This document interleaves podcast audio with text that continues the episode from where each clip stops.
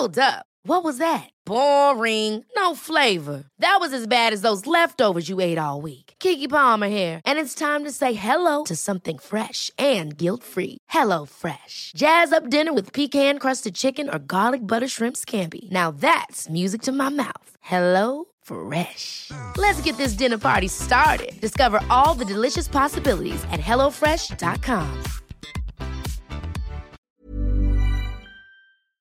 Heraldo Radio. La HCL se comparte, se ve y ahora también se escucha. Las noticias. ¿Qué tal? ¿Cómo le va? Buenas tardes. Estás a punto de escuchar Yo soy Javier Alatorre. las noticias con Javier Alatorre. La vamos a pasar muy bien. Comenzamos. Te felicito que bien actúas. De eso no me cabe duda. Con tu papel continúa.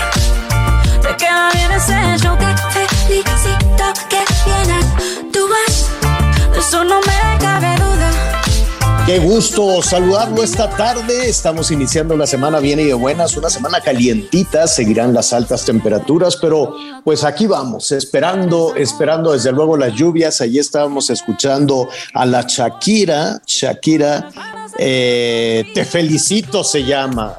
Te felicito, junto con el Raúl Alejandro. Oiga, pues vamos a tener muchísima información, muchísimos temas que están en desarrollo. Están buscando un tipo, eh, pues, pues, un criminal en la Ciudad de México. Qué peligro ahora estar comiendo ahí en las terrazas. Ya ve que todos los, eh, los restaurancitos de, bueno, les platico a nuestros amigos en el resto del país y allá en los Estados Unidos. Con ese tema de la pandemia, pues los restaurantes se salieron a la calle, no a la banqueta, sino ocupan ahí un, un cachito de la calle y pusieron sus mesitas, un poco pues porque tenían que estar en exteriores y demás. Y así se quedaron ya, ¿no? Los, ahora ya, ya, ya de regreso paulatino a la normalidad, pues dejaron sus mesitas en la calle, las terrazas, y de pronto pueden ser también muy agradables las terrazas, pero nunca falta, pues imagínense una ciudad tan peligrosa como la Ciudad de México, que de pronto pues la gente está comiendo en las terrazas. Le cuento, llegó un, un tipo que ya lo está buscando la policía, ya García Harfush eh, dice lo estamos buscando, al parecer es un centroamericano, agarró una piedra, una adoquina enorme de la calle y le reventó, se lo reventó en la cabeza a un jovencito, un muchachito que estaba ahí comiendo con su familia, está en el hospital. Qué cosa tan terrible. Estaremos ahí muy atentos a, a, toda esa situación que está, que está pasando, que está sucediendo. Desde luego vamos a estar eh, también con todas estas eh, situaciones preocupantes. También uno quisiera darle buenas eh, noticias, pero pues toda la, situación eh, preocupante en, en, eh, en, varios estados, en Guanajuato, este, donde también vamos a hablar de qué pasó con ese elemento de la Guardia Nacional.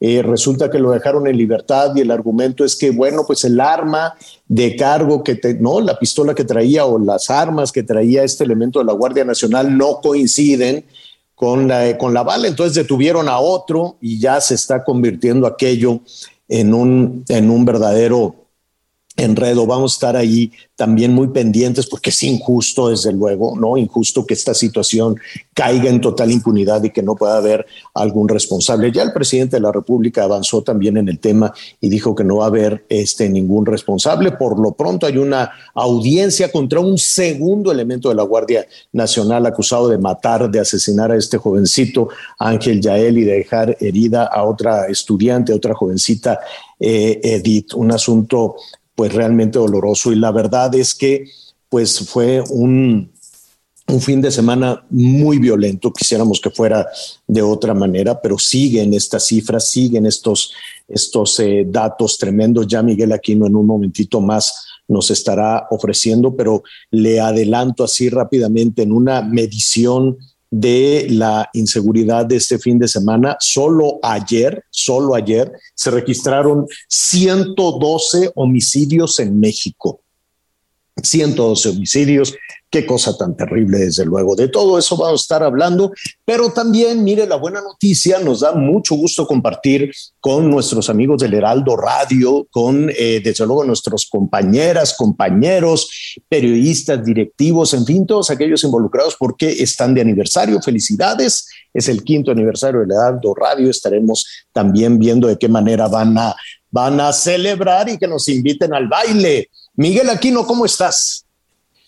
¿Cómo estás, Javier? Me da mucho gusto saludarte. Por supuesto, nos sumamos a esa felicitación, que sean, pues, por supuesto, el inicio de los primeros cinco años y sobre todo unos años llenos de éxitos. Felicidades para todos, para todos nuestros amigos de Heraldo Media Group. Ya lo decía en el mensaje de felicitación, pues es una empresa de medios de comunicación que pues tiene todo, tiene todo desde eh, todavía un diario, por supuesto el Heraldo de México, tiene por, eh, radio, tiene televisión, tiene streaming, tiene plataformas, redes sociales, es decir, es prácticamente uno de los medios más completos. Y hoy también estamos muy, muy contentos porque, bueno, se sigue extendiendo esta gran familia que es el Heraldo Radio. Seguimos sumando nuevas estaciones y todo esto, por supuesto, también, bueno, pues para eh, extender toda nuestra información. Saludos hasta Manzanillo, Colima, Calor FM 92.1, que el día de hoy, a partir de las 12 del día, pues estará con nosotros. Ya también estaremos recordando pues esa parte. Y también, por supuesto,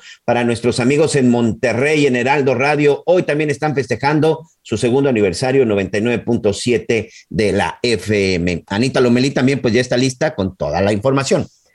Gracias, Miguel Aquino Javier. Amigas y amigos, pues qué gusto saludarlos.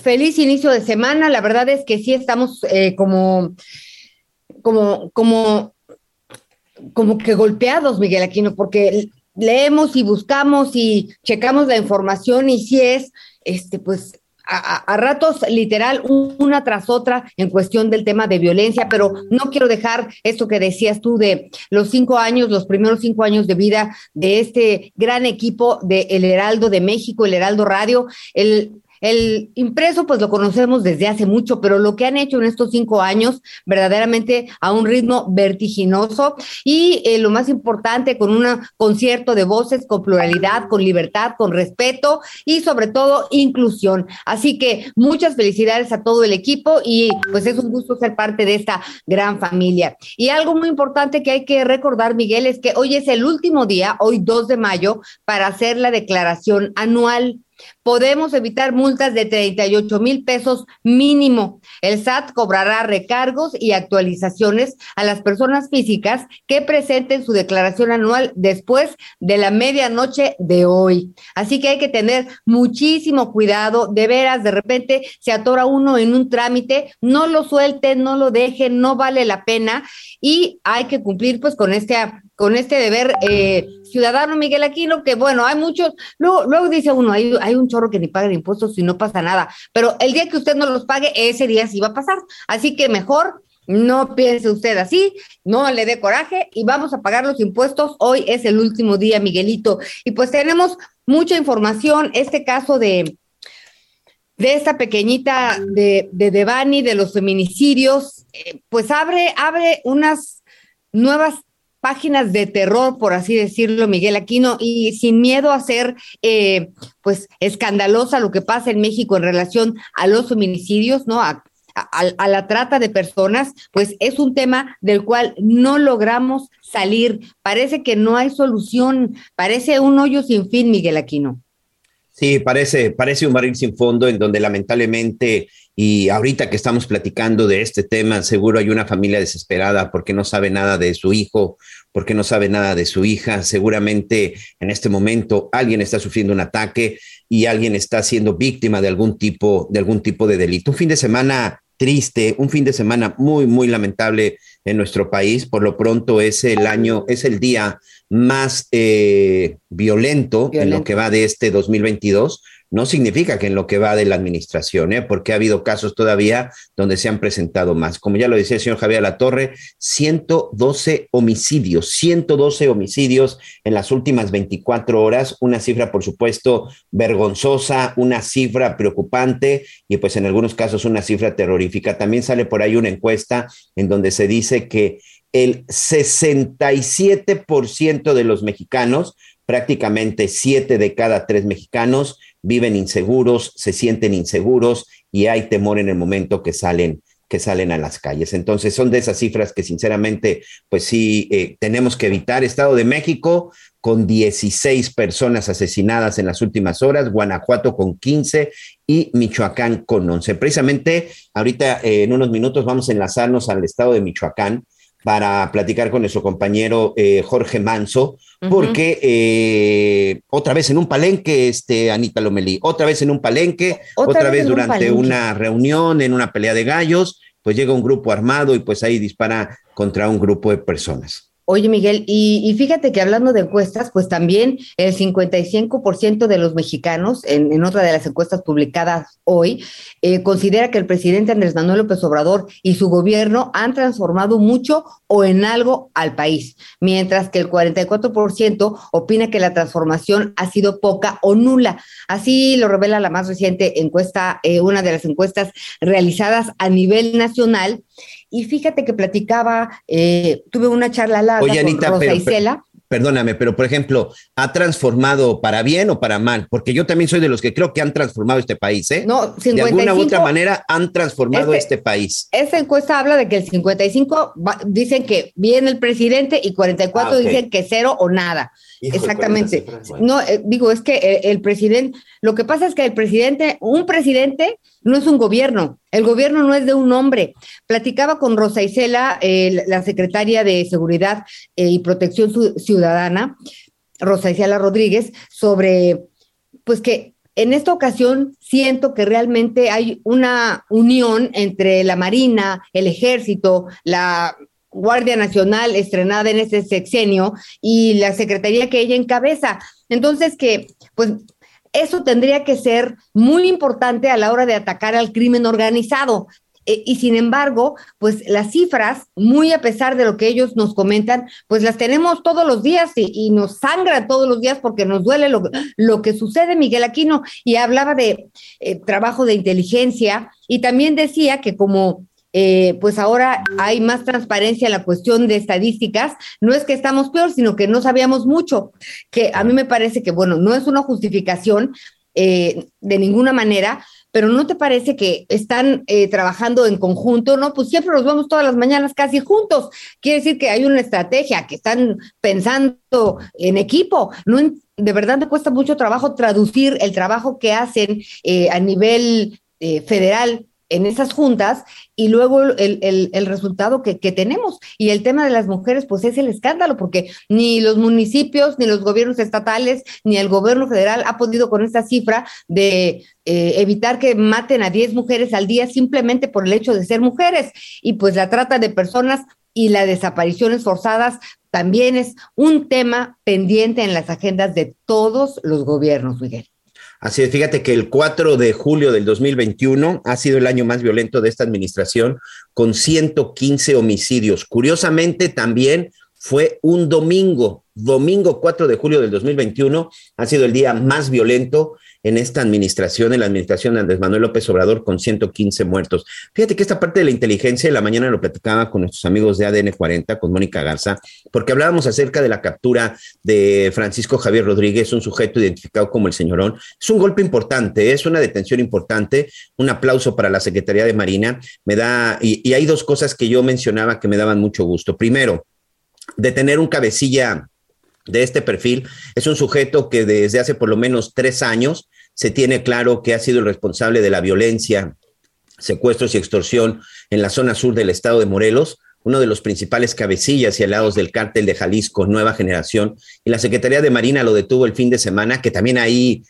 no he podido descifrar claramente el por qué y sobre todo qué hacía. Lo detuvo en Mazatlán, Sinaloa, en una residencia en Mazatlán. Y me llama la atención porque en Mazatlán, Sinaloa es una de las eh, cunas principales del cártel de Sinaloa, enemigos del cártel Jalisco, pero este sujeto ahí estaba escondido. Pero el hecho es que la Marina, sin un solo tiro, en un trabajo real de inteligencia, que eso le aplaudo y ojalá continúen de esa manera porque siento que lo han dejado un poco atrás, es detenido este personaje identificado como el señorón. Es una captura importante, esperemos que con la detención de este personaje, pues sean cada vez más y más y más las detenciones para que también ir tratando de, pues de arrinconar a los grupos delincuenciales en el estado de Morelos 11 grupos operan en el estado de Morelos, nada más para que se den una idea del tamaño de problema que tiene el señor Cuauhtémoc Blanco en este bello estado en el centro del país. El tamaño de problema también que tiene el señor Cuauhtémoc Blanco tiene que ver también con la corrupción. ¿Sabes qué he estado pensando mucho, Miguel Aquino?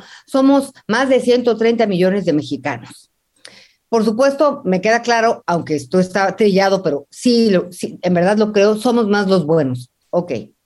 ¿Por qué entonces los malos se salen con la suya? Además de que sí falta más trabajo, me parece, de inteligencia reflejada en resultados, porque no dudo que lo estén haciendo como lo acabas de señalar. Eh, la corrupción sigue estando ahí, Miguel. Claro, la corrupción, claro que sigue estando ahí. Por porque si entra un elefante por la aduana es porque uno lo dejó pasar, do- o dos, Claro. o tres, o veinte. Entonces, la corrupción sigue estando en presente en el tema de la seguridad, del crimen organizado, en el tema de la inseguridad. Y también hay un tema que debemos de reflexionar. Eh, y, y- y no es una crítica, es una reflexión. También, además de que por un lado sin querer nos hemos acostumbrado porque es algo que, que forma parte de nuestra cotidianidad, también eh, la indiferencia de la sociedad, Miguel Aquino. Es mejor decir yo no vi, yo no fui, yo no sé, yo no oí, yo no, a, a- a- a, pues, a expresar que viste pasar, que, que lo que viste, porque tenemos tanto miedo, ¿no? Que, a la- que, que, pues preferimos no participar de ninguna manera, eh, pues eh, en estas, en, en estas pesquisas, en, en tratar de Claro. encontrar a las personas, como en el caso de Devani, pero pues vamos primero a Michoacán, ¿no?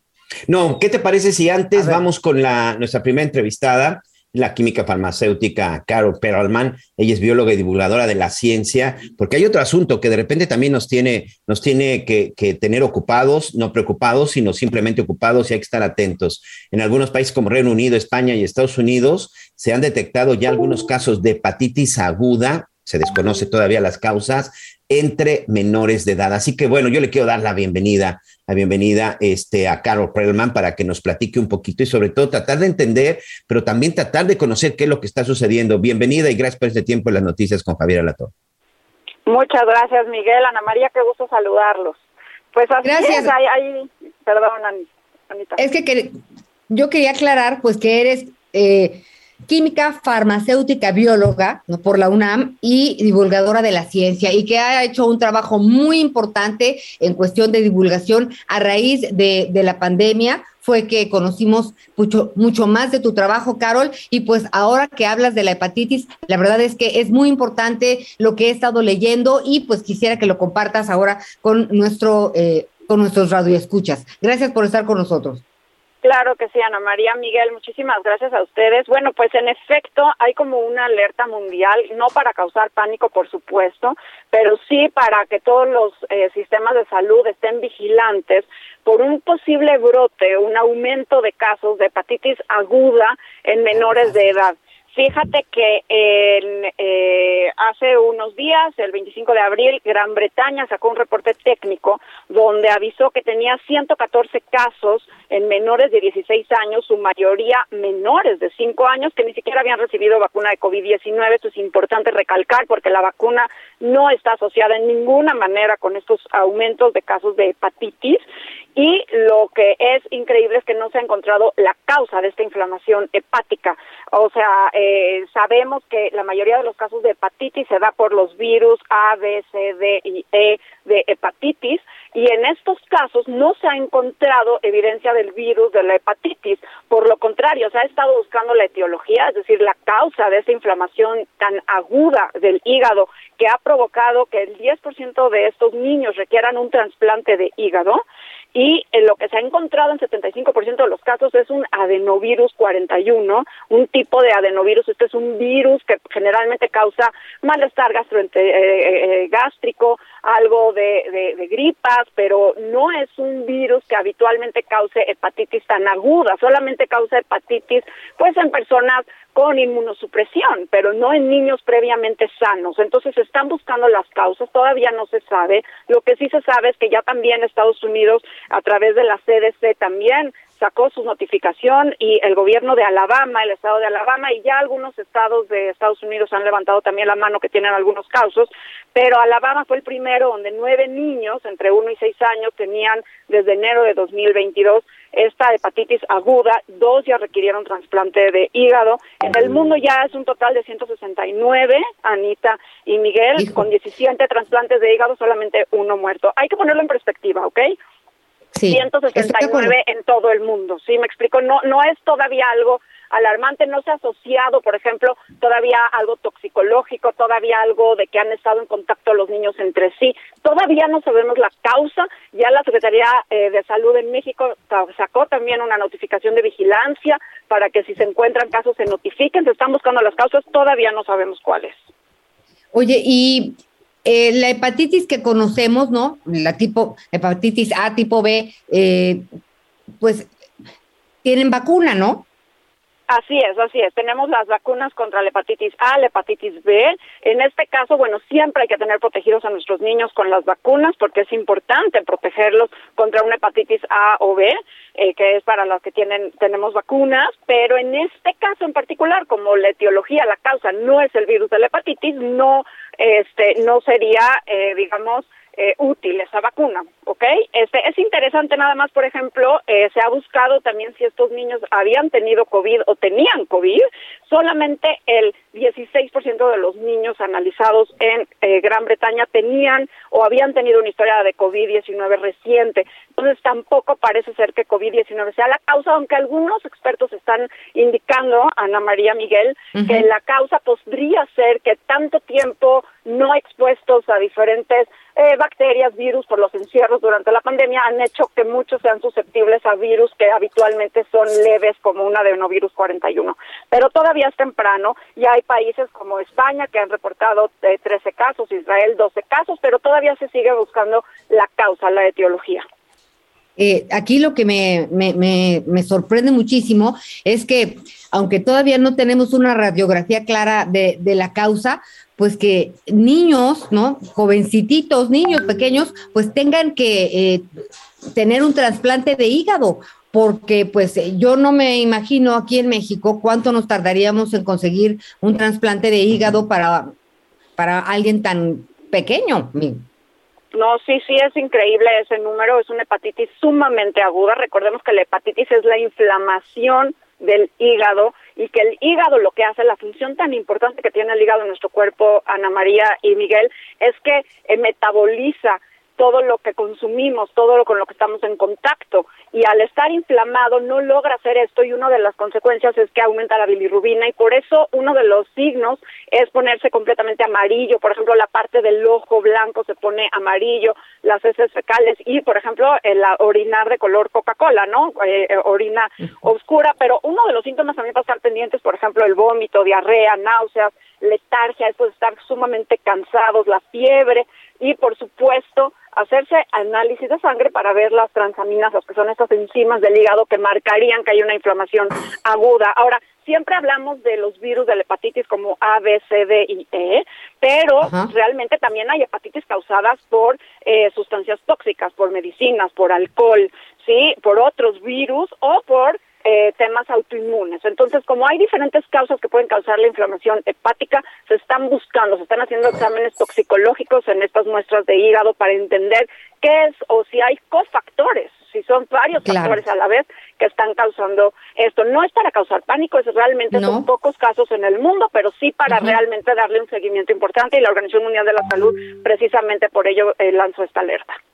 Sí, ya ves que todo empieza con pocos casos y luego cuando menos te lo esperas ya lo tienes a la vuelta de la esquina. Es importante seguir esta información y dos cosas me vienen a la mente. Una que tú dijiste, de repente queremos eh, y sobre todo ahora que traemos el gel y la higiene eh, en la punta de, de, la lengua, ¿no? Hay que tener cuidado de no sobreproteger a los niños porque luego eso pasa, ¿no? No quieres que gateen en cualquier lugar porque eh, se van a ensuciar, pero ah, es la forma de ganar este anticuerpos. Y la otra, quien esté eh, con sus bebés, pues la lactancia materna es una gran vacuna y escudo para pues todo esto que de repente se nos viene. Nos despedimos en un minuto. ¿Con qué nos despedimos, Carol? Bueno, pues nada más, Ana María, Miguel, recordar que, por ejemplo, si fuera adenovirus, la forma de protegernos y evitar contagios de adenovirus es la misma que el COVID-19, con el uso de cubrebocas, porque es un virus que se propaga por vía aérea. Entonces, seguir protegiéndonos, como bien dices, sí, no debemos estar en una burbuja, pero ni muy, muy, ni tan, tan. También la higiene es importante, el uso de cubrebocas, lavarnos las manos, todo esto va a prevenir enfermedades, mientras que estamos en contacto todo el tiempo con toda este biosfera y la cantidad de microorganismos que nos rodean. Y bueno, pues por último, estar vigilantes de nuestros niños, de su salud y por supuesto vacunarlos, no nada más contra la hepatitis, sino quizás la pandemia nos ha hecho dejar de ir a las revisiones pediátricas anuales y es importante este constantemente ver si les falta a lo mejor la vacuna de polio, de tétanos, etcétera. Entonces, bueno, un abrazo a ambos y seguimos en esto. Muchas gracias, Carol. Estamos pendientes y muy, muy interesante todo lo que nos comentas. Hasta la próxima. Hasta la próxima. Buena mañana. Ok, buena mañana. Carol Perman, bueno, ella es divulgadora de la ciencia, es química farmacéutica, bióloga. Bueno, pues, ¿les parece si, eh, qué me decía, señor productor? Hacemos una pausa y enseguida estamos de regreso en las noticias con Javier Alatorre. La filosofía barata no la compro. Lo siento en esa moto, ya no me monto. La gente de dos caras no la soporto. Yo que ponía las manos al fuego por ti. Me tratas como una más de tus antojos. Tu herida no me abrió la piel, pero sí los ojos. Los tengo rojos. De tanto llorar por ti y ahora resulta que los llevo. Conéctate con Javier a través de Twitter. Arroba Javier-Alatorre. Sigue con nosotros. Volvemos con más noticias. Antes que los demás. Heraldo Radio. La HCL se comparte, se ve y ahora también se escucha.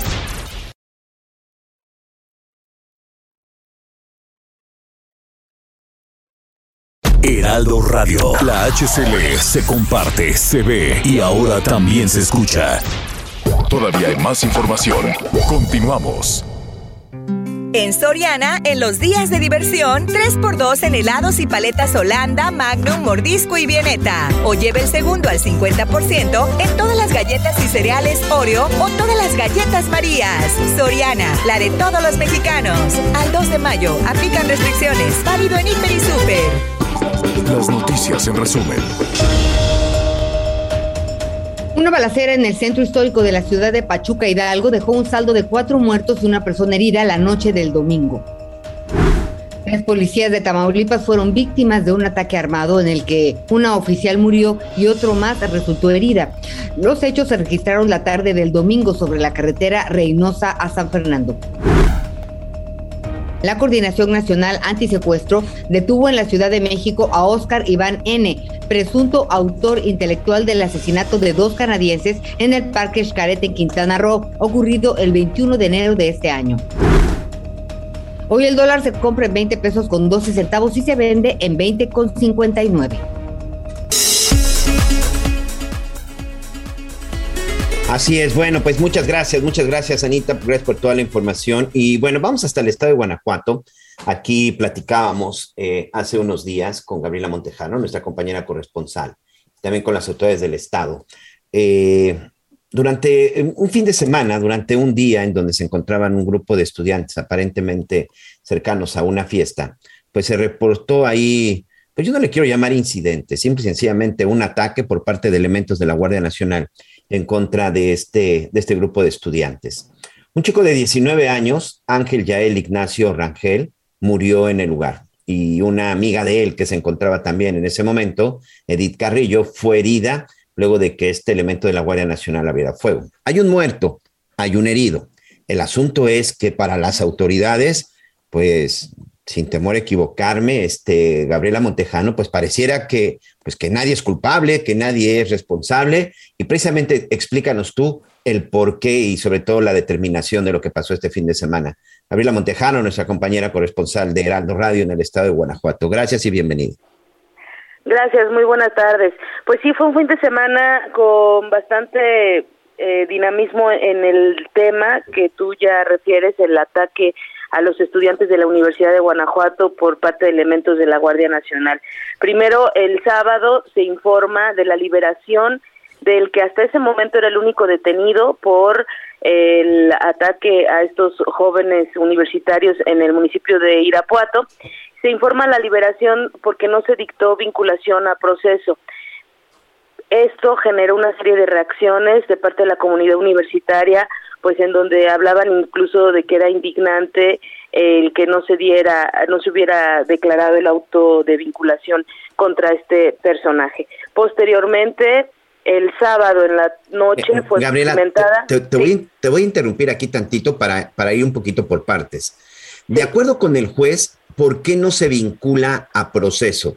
Normalmente es porque o no existen los elementos suficientes o el delito en determinado momento que se le imputa no es el correcto. ¿Cuál fue la determinación del juez para no vincular a proceso a este elemento de la Guardia Nacional?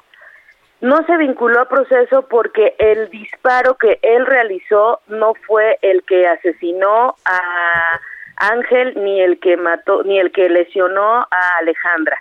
Y justamente a eso a eso eh, te comento que la, la otra parte de esta eh, historia en el en el juzgado federal es que el día sábado en la noche se detiene a otro elemento de la Guardia Nacional y a él sí se le acusa de homicidio calificado y homicidio en grado de tentativa. Esta audiencia se celebró apenas el día de ayer, la audiencia para imputarle los, los cargos, y ahí justamente se explicó cómo es que el primer elemento, el que fue liberado el sábado, de nombre Iván, este elemento disparó también, sin embargo, la bala que él eh, detonó hacia los jóvenes no fue, se quedó en la llanta de refacción y en la bocina de la camioneta y no hirió a nadie. Sin embargo, el, el, otro disparo que se realiza se dividió en dos y una misma bala prácticamente fue la que mató a Ángel Yael y lesionó a Alejandra. Ayer en esta audiencia que se desarrolló por la tarde y que duró de más de seis horas, esta primera parte de la audiencia, estuvieron los papás de, del joven asesinado y también eh, estuvo pues el imputado, un joven que debo comentarte es de origen eh, de la de la Marina, él es marino y la Marina lo puso, a, lo asignó a, a, apoyar a la Guardia Nacional aquí en Guanajuato y entonces este joven de 22 años pues es el que es en este momento acusado. Si quieres vamos a escuchar parte de lo que hoy dijo el presidente de la República justamente al referirse a estos dos elementos, tanto el que ya fue liberado y este joven que en este momento pues se encuentra en el penal de Puentecillas en Guanajuato capital. Escuchemos parte de lo que dijo el presidente de la República hoy en la mañanera.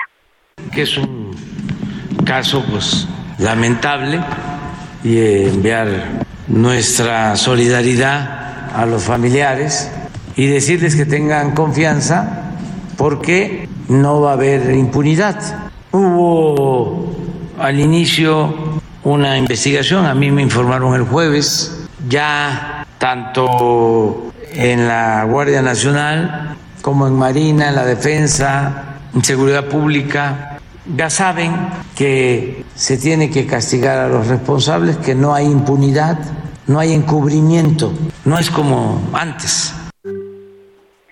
Bueno, el presidente de la República señaló esta situación y decía él que pues había que castigar a todos los que habían disparado. Eh, sin embargo, eh, para hacer un, un, pequeño resumen de toda esta situación, es lo que dice eh, lo que dicen las pruebas periciales es que hubo dos disparos de los cuales uno se quedó en la llanta y el otro sí fue el que se fragmentó y lesiona a, a una chica universitaria y eh, asesina al otro joven. De acuerdo a los testimonios de los de los tres estudiantes que viajaban también en la camioneta, pues de acuerdo a los testimonios, ellos eh, observaron que ya se iban a retirar del lugar porque observaron que alguien les estaba tomando fotografías. Cuando ellos deciden retirarse del lugar, llegan los elementos de la guardia y justo cuando ellos se retiraban, estos elementos de la Guardia Nacional se bajan de la camioneta y les disparan. De ahí que se esté acusando de homicidio calificado y de homicidio en grado de tentativa pues a, a este a este joven marino que pues por instrucciones del juez no podemos decir su nombre porque él nos pidió que lo mantuviéramos reservado. El juez federal ayer, bueno, se mostró con mucha apertura para los periodistas que estábamos en esta audiencia. Y te comento que en la defensa del joven marino eh, eh, que en ese momento estaba en servicio como elemento de la Guardia Nacional, eh, pidió duplicidad de término y la audiencia continuará el próximo viernes por la tarde en donde ya se escuchará ahora la versión del joven, porque hasta los testimonios que se dieron en este momento ha trascendido pues que no hubo una instrucción de su capitán o de su del que iba al mando de la unidad de la guardia para que dispararan. Entonces es un asunto que todavía no está eh, resuelto, sigue en proceso, hay un elemento liberado y hay un elemento eh, detenido con prisión preventiva en espera de que se vincule a proceso en su caso. No sé si tengas eh, algún comentario. Ahorita, bueno, evidentemente entonces ya se tiene claro quién disparó y por eso es que está eh, detenido, que es un solo elemento de la Guardia Nacional quien dispara y es precisamente por eso que solo tenemos un detenido. Creo que es muy importante aclararlo porque se especuló mucho acerca de que si este caso quedaría impune y vemos que no. Ya está detenido el único elemento que disparó, o por lo menos el que disparó el arma, que de donde salió la bala y donde mató a este joven y dejó también herida a otra. Oye, solamente te quiero preguntar algo ya para concluir, Gabriela Montejano, nuestra compañera de Heraldo Radio en Guanajuato. La defensa del elemento de la Guardia Nacional es una defensa eh, pública, es una defensa de la propia institución o es una defensa que haya contratado la familia. Mira, qué bueno que lo que lo comentas. Por parte de la defensa de este joven eh, de 22 años de edad, el, el acusado, el imputado, son cinco abogados, pero de la Defensoría Pública. O sea, son cinco abogados. Sin embargo, al final de las de la sesión el día de ayer, o sea, después de seis horas, la sesión empezó a las tres y después de las seis de la tarde. ¿Que tenemos ahí problemas? ¿Se cortó Gabriela? Ah, muy bien. lástima. Vamos a tratar. Ah, a ver, es muy importante lo que estabas comentando. Al final de la audiencia, ajá.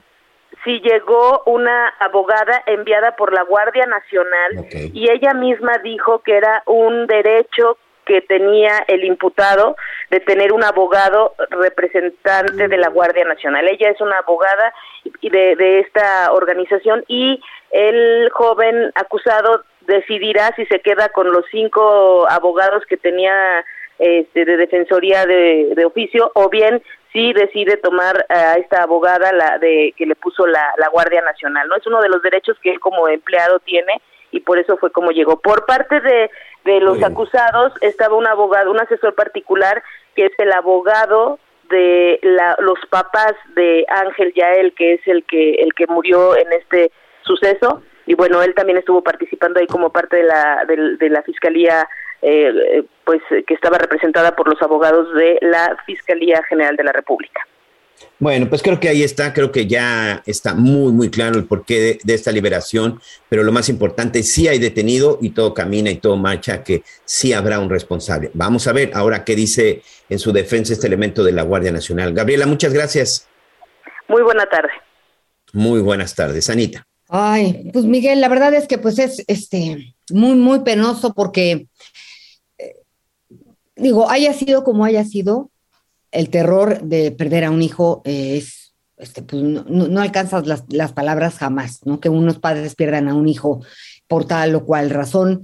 Este, entonces sí debe de haber este, pues una muy buena investigación y sobre todo ver cómo, cómo, cómo evitar que estas cosas sucedan. No, no, no, podemos, este, no podemos desperdiciar balas en gente inocente, por un lado, ¿no? Y por el otro, pues el tema de, de los migrantes. Leía yo que, pues, lo que pasó en, en Chiapas, este, un tema es el trato que le dan a los migrantes y otro tema es pues que a un compañero, a un colega periodista, eh, un, un, oficial del Instituto Nacional de Migración, pues este, pues lo mangoneó en pocas palabras. mira, la verdad es que aquí lo hemos asegurado y lo hemos dicho, hemos mostrado las imágenes y por supuesto a través de los reportajes de nuestro compañero Pedro Gerardo López, independientemente de los operativos y las acciones, se han equivocado los agentes del Instituto Nacional de Migración. Veíamos las imágenes de, aquel sujeto precisamente en Chiapas que lanzaba un grito de, perdón por la expresión, de les vamos a partir la madre. O sea, esa, esa expresión no puede ser de un servidor público y así lo vimos. Hay audios, hay testimonios y quien ha estado muy presente y que ya fue víctima también precisamente de esta irracionalidad, de esta muy mala actuación de parte de algunos, eso sí es muy importante, de algunos elementos del Instituto Nacional de Migración, nuestro compañero Pedro Gerardo López, compañero corresponsal de Azteca Noticias, y quien, bueno, Pedro Gerardo, vaya situación, y amigo, entiendo de repente que como reportero nos toca, pero creo que hay límites y algunos personajes de este Instituto Nacional de Migración han rebasado los límites. Primero que nada, ¿cómo estás, Pedro Gerardo?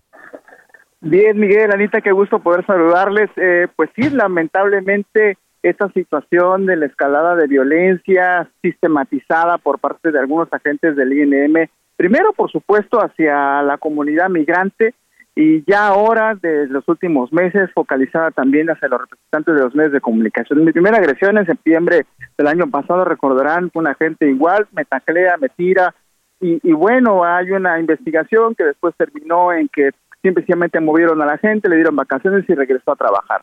Y ahora, el jueves pasado, de nuevo, otro agente, de, sin ninguna este, circunstancia, no tenía por qué, me pone el pie, pone sobre, sobre mi pie para evitar que yo tuviese movilidad y me empuja.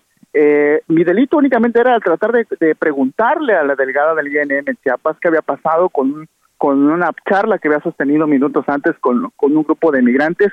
Y esta, esta circunstancia Parece ser que ahora les molesta justamente a los agentes del INM, a la autoridad, porque hemos visto, como tú bien lo decías, Miguel, eh, cómo violentan a los migrantes, cómo recordarás aquel caso eh, muy claro en el que un agente del INM le azota la cabeza, le pisa la cabeza a un migrante en una de las caravanas. Bueno, ese agente ya está trabajando de nuevo en el área operativa y bueno, lamentablemente queda todos estos asuntos de manera impune y no pasa absolutamente nada y están generalizando y enviando un mensaje pues atroz hacia los mismos elementos de decir, bueno, puedes hacer cualquier cosa, puedes violentar, puedes lastimar, puedes hacer cualquier cosa y no pasa absolutamente nada. Fíjate que eso es muy importante que, de lo que comentas, Pedro Gerardo, perdón, Anita, el que no se haga nada y no se actúe, no solamente genera la impunidad, sino también en determinado momento a ellos como que los blinda y piensan, quiero verlo de esta manera, que la forma en la que están actuando es la forma correcta, pero también lo que está evidenciando es que queda absolutamente claro que algunos de los agentes que hoy tienen tratando de controlar el paso de los migrantes, simple y sencillamente no están capacitados para hacerlo. Sí, sí, sin lugar a dudas. Eh, ese, hoy, en este caso, en el más reciente de esta segunda agresión que, que vivo, pues simple y sencillamente a esta gente únicamente el órgano de control interno lo retira de del área operativa, es decir, él fungía hasta lo que sabemos hasta hoy eh, como escolta de la delegada del Instituto Nacional de Migración en Chiapas, la López Rodas, y bueno, lo que hace únicamente el órgano es eh, decirle, bueno, ya no salgas operativo, quédate en una oficina mientras averiguamos. Es lo que sucedió con el, mi, agresor, mi agresor anterior, otro agente, en el que sucedió lo mismo. Le dijeron, ya no vas operativo, quédate en una oficina. Lo llevaron a otra delegación, a subdelegación en la zona norte de, Chiapas, y allá está, este, sigue trabajando este otro agente que la Comisión Nacional de Derechos Humanos, incluso también el que le pega este, a este anciano eh, sobre la, eh, la carretera, que le pega con la bota, está ya en operativo y entonces dices, ¿qué, qué pasa? ¿Qué va a pasar en este, en este, en esta situación en nuestro país? en donde tal parece que la violencia ahora es normal, están normalizando los ataques hacia los hacia las personas, hacia los seres humanos y, y lo más grave justamente ahora están tratando de normalizar la violencia. Entendemos ahora que estorbamos a las autoridades porque ese actuar tenemos que evidenciarlo y tenemos que mostrarlo. Y ahora la autoridad lo ve como un estorbo de nuestra parte, por supuesto, como periodistas, el que documentemos eso. Bueno, si no hay respeto desde Palacio Nacional a los periodistas, imagínate el mensaje que reciben este, este, tipo, de, este tipo de servidores públicos. Anita. Pues oye, es que ¿qué va a pasar? No, no, no podemos quedarnos con el qué va a pasar. Yo creo que debemos, oye, pues así como el presidente dijo hoy que solidaridad y que iba a haber una investigación con el tema de del oficial de la Guardia Nacional, pues que en una de esas asesinó a un muchacho, pues también tiene que haber un límite en este sentido. El Instituto Nacional de Migración sí está rebasado desde hace tres años, esto lo sabemos, pero de ahí a que tenga que tener este trato tanto a los medios de comunicación como a los propios migrantes que van por delante y que vienen huyendo de una situación seguramente de violencia en muchos casos, este no es la solución y seguir ignorándolo es es es pues es, es hacernos cómplices. Así que hay que ver de qué forma realmente les ponemos un alto a estos agentes de migración y lamentablemente el comisionado, eh, pues tampoco como que no lo encuentra uno nunca, ¿no? Pues bueno, mira, tan lamentable que en eh, primera ocasión presenté mi denuncia ante la Comisión de Derechos Humanos eh, y el, expediente no pasó de ahí, de una oficina. Presenté también mi denuncia ante la FGR por la violencia de septiembre del año pasado. Eh, hubo una carpeta de investigación que está ahí, no se ha movido. Y ahora, pues de nuevo, digo, es, es a final de cuentas también lo que tenía yo que hacer. Presenté otra denuncia ante la Comisión Nacional de Derechos Humanos, también presenté una denuncia ante la FGR, pero mira, desafortunadamente, Anita Miguel, desafortunadamente quedarán ahí engavetados y, no pasará absolutamente nada. Y este elemento, pues como pasó con los otros que hoy están violentando de nuevo el derecho de los migrantes, la vida de los migrantes, la, la violentando la libertad de prensa, regresarán de manera impune. Pues un llamado al doctor Francisco Garduño, que es el, responsable del Instituto Nacional de Migración. Eh, pues nos encantaría platicar con él. Lamentablemente, eh, te digo que cuesta mucho trabajo, no pues vamos a buscarlo. pero hay que buscarlo. Vamos a buscarlo, Pedro Gerardo, cuídate mucho, amigo, porque es pues, lo único que te puedo decir, cuídate, porque sé que vas a seguir así, sé que esto no te va a amedrentar para seguir haciendo tu trabajo, porque así somos, así somos los periodistas en este país. Cuídate mucho, por favor. salimos siempre al centro y esa es nuestra labor. Nos morimos en la así raya. Es. Así es. Un abrazo. Amigo, cuídate mucho, Pedro Gerardo López. Anita, vamos a Michoacán. Vámonos a Michoacán. Eh, estamos listos con Jorge Manso, nuestro compañero corresponsal, nos va a platicar también de parte de la, de la violencia que se generó el fin de semana, ya lo decíamos. Guanajuato, el Estado de México y Michoacán son las entidades con el mayor número de homicidios durante este fin de semana. Otra vez en un palenque, otra vez un ataque masivo y otra vez sin detenidos. ¿No es así, Jorge Manso? Bienvenido, amigo. ¿Qué tal? Muy buena, muy buen día. Efectivamente, como ustedes ya, lo comentan, eh, otro hecho sangriento se registra en Michoacán y ahora fue en la capital del estado, en una colonia, eh, si bien un poco alejada de la zona conurbada, hacia la salida a la Ciudad de México por la carretera antigua, eh, pues un eh, hecho muy lamentable. Una carpa que había sido acondicionada como un palenque clandestino, fue el lugar donde fueron acribilladas personas que asistían justamente a este lugar. El saldo de este hecho fueron cuatro personas fallecidas y dos más lesionadas, mismas que fueron llevadas a los servicios de emergencia. Por fortuna, eh, pues el hecho no fue todavía más cruento, a pesar de que pues era un lugar eh, pues muy pequeño donde no había maneras de escapar. Eh, ahí por lo menos hay nueve vehículos que, que dejaron abandonados en el lugar, lo que eh, pues indica que podría haber más personas las que estuvieron en el lugar de los hechos donde ocurrió esta tragedia. Y esto ocurre, eh, Miguel, Ana María, en medio de un supuesto blindaje federal. Han arribado a Morelia elementos del ejército mexicano, de la Guardia Nacional, y sus arribos han sido eh, anunciados como operativos especiales para inhibir a la delincuencia. Perdón que te interrumpa, Jorge, pero, pero eso lo tenemos viendo desde hace 10 años. Sin hubo duda. un comisionado especial y hubo elementos, este, un grupo especial, montaron un nuevo destacamento de la Policía Federal allá en algún momento. En esta actual administración, pues les mandan cientos a Aguililla, cientos a Tepalcatepec. Eso siempre ha sido, amigo.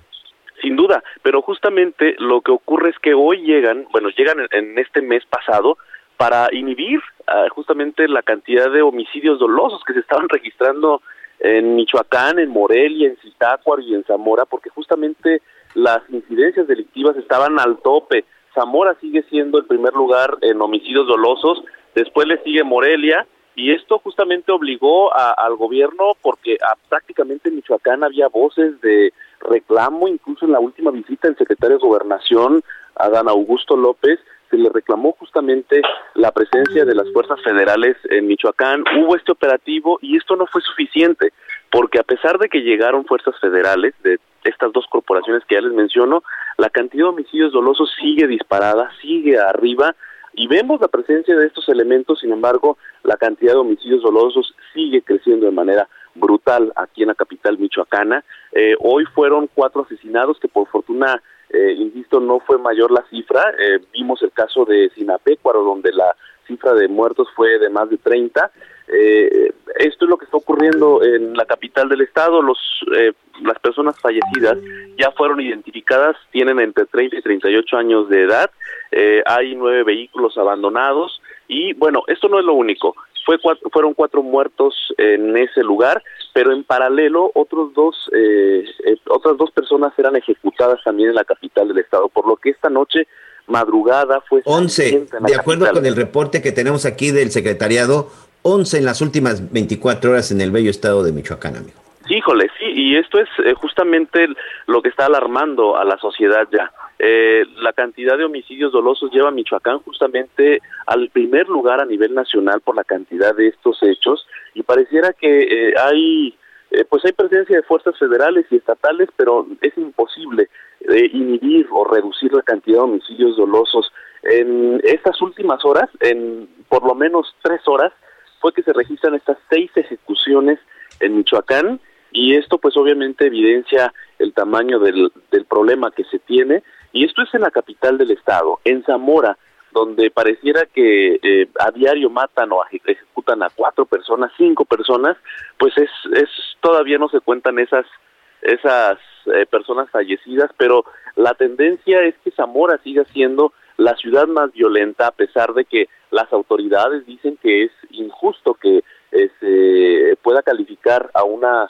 a una ciudad como violenta Claro. por la cantidad de homicidios dolosos, aunque bueno, evidentemente este hecho está eh, de verdad muy presente en estas dos municipalidades. En Zitácuaro, apenas también hace unas horas fueron ejecutados cuatro civiles que, de acuerdo con los reportes, eh, se enfrentaron a elementos del ejército y de la policía eh, de Zitácuaro. Entonces, en estas últimas horas, en hechos eh, masivos o multihomicidios, aunque este fue un enfrentamiento, estamos hablando de que eh, habría 10 personas ejecutadas en las últimas horas aquí en la capital del estado y en Zitácuaro, que son, repito, tres de los municipios que fueron focalizados.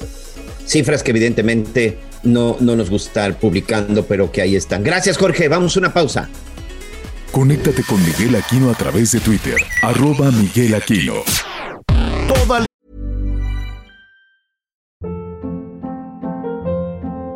Hold up. What was that? Boring. No flavor. That was as bad as those leftovers you ate all week. Kiki Palmer here, and it's time to say hello to something fresh and guilt-free. Hello Fresh. Jazz up dinner with pecan-crusted chicken or garlic butter shrimp scampi. Now that's music to my mouth. Hello Fresh. Let's get this dinner party started. Discover all the delicious possibilities at hellofresh.com. información antes que los demás. Ya volvemos. Heraldo Radio. Heraldo Radio. Todavía hay más información. Continuamos.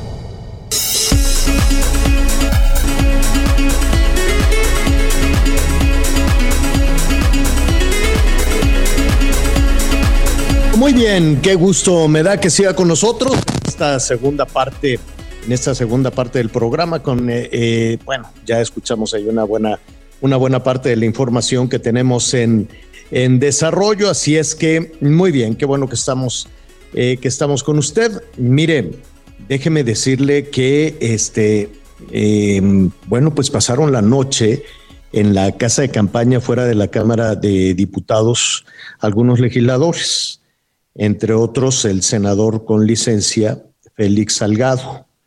Él este, mm, presentó una demanda de juicio político en contra de los consejeros del INE que le negaron su candidatura al gobierno de Guerrero en, eh, eh, pues ya sabemos, ¿no? Y ahora pues es su hija la, la, la gobernadora que tampoco las trae todas consigo porque la violencia pues está tremenda verdaderamente.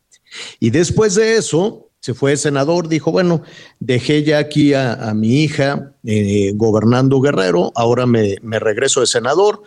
Y después volvió a pedir permiso para organizar la, la revocación de mandato, la consulta para la revocación de mandato le salieron las cosas muy mal, ¿no? Hubo una muy, muy, muy, muy, muy baja participación y dijo, bueno, pues ahora voy a regresar y está buscando desde luego la manera de acomodarse y ahora pues está retomando otra vez toda, todas las eh, acusaciones contra el Instituto Nacional Electoral. Son de las cosas que están este, sucediendo. Vamos a estar hablando también de la, em, pues la reparación del daño, llama eh, poderosamente la atención. ¿Se acuerda cuando se cayó el metro en la Ciudad de México? ¿No? El paso elevado del metro de la Ciudad de México, una verdadera tragedia. 26 personas eh, murieron. Hoy la fiscal de la Ciudad de México, dijo que no siempre es importante castigar metiendo a la cárcel a las personas y que por lo tanto pues habría reparación del daño. Eh, hoy el eh, asesor del gobierno de la Ciudad de México informa que se han atendido ya, dijo, las demandas de los familiares de las 26 personas que murieron. Entonces, la Secretaría del eh, transporte otorgó 45 millones. Eso es la reparación del daño. 45 millones para las 129, eh, para los, em, eh, las personas que quedaron lesionadas, las personas que quedaron este, pues, sin la posibilidad de seguir dando el sustento. Así es que en un momentito más vamos a ver todo lo que le están ofreciendo y quién tiene que pagar esa reparación del daño de las víctimas de eh, ya sea los familiares de las personas que fallecieron o las personas que quedaron ya sin posibilidad de encontrar eh, un empleo, de encontrar un trabajo. Bueno, muy bien, son de los temas que están en desarrollo. Siguen los incendios, atención con eso. Hoy, en, en, este momento, hay 58 eh, incendios eh, forestales en 12 estados del país. Sigue todo este tema de los incendios. Entonces, eh, pues mucho cuidado con todo eso, mucho, mucho cuidado con, con, todo ese asunto. En fin, son de los temas que están en desarrollo y de lo cual pues le estaremos, le estaremos informando. Además, Miguel, tengo entendido, vamos a poner en contexto también, lo que ha sucedido con este sujeto que agredió de una manera brutal, ¿no? En un restaurante ahí de la Roma, en uno de estos eh, espacios que están abiertos a la calle y que estaba una familia comiendo y llegó un sujeto con una piedra enorme y se la reventó a un jovencito. Así es, así fue.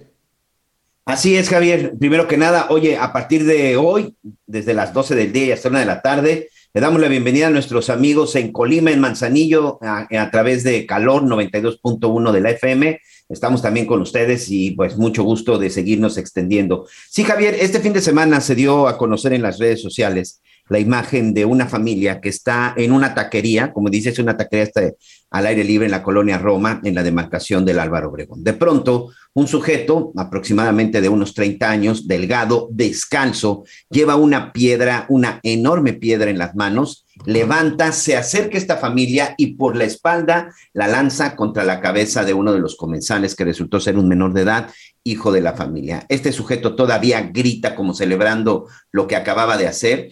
Eh, un hombre de gorra y de playera roja sabemos hoy que es el padre del pequeño, se levanta para tratar de enfrentarlo, pero este sujeto se echa a correr, no lo persigue porque creo que fue una decisión correcta, decide regresar para atender a su hijo, el pequeño está en el hospital, está todavía siendo atendido y bueno, pues reportan que su estado de salud es delicado. Esta taquería grabó el momento del ataque, grabó el rostro del sujeto. El secretario de Seguridad Ciudadana en la Ciudad de México, Mar García Harfuch, inmediatamente, bueno, pues dijo que estaban trabajando ya para localizarlo.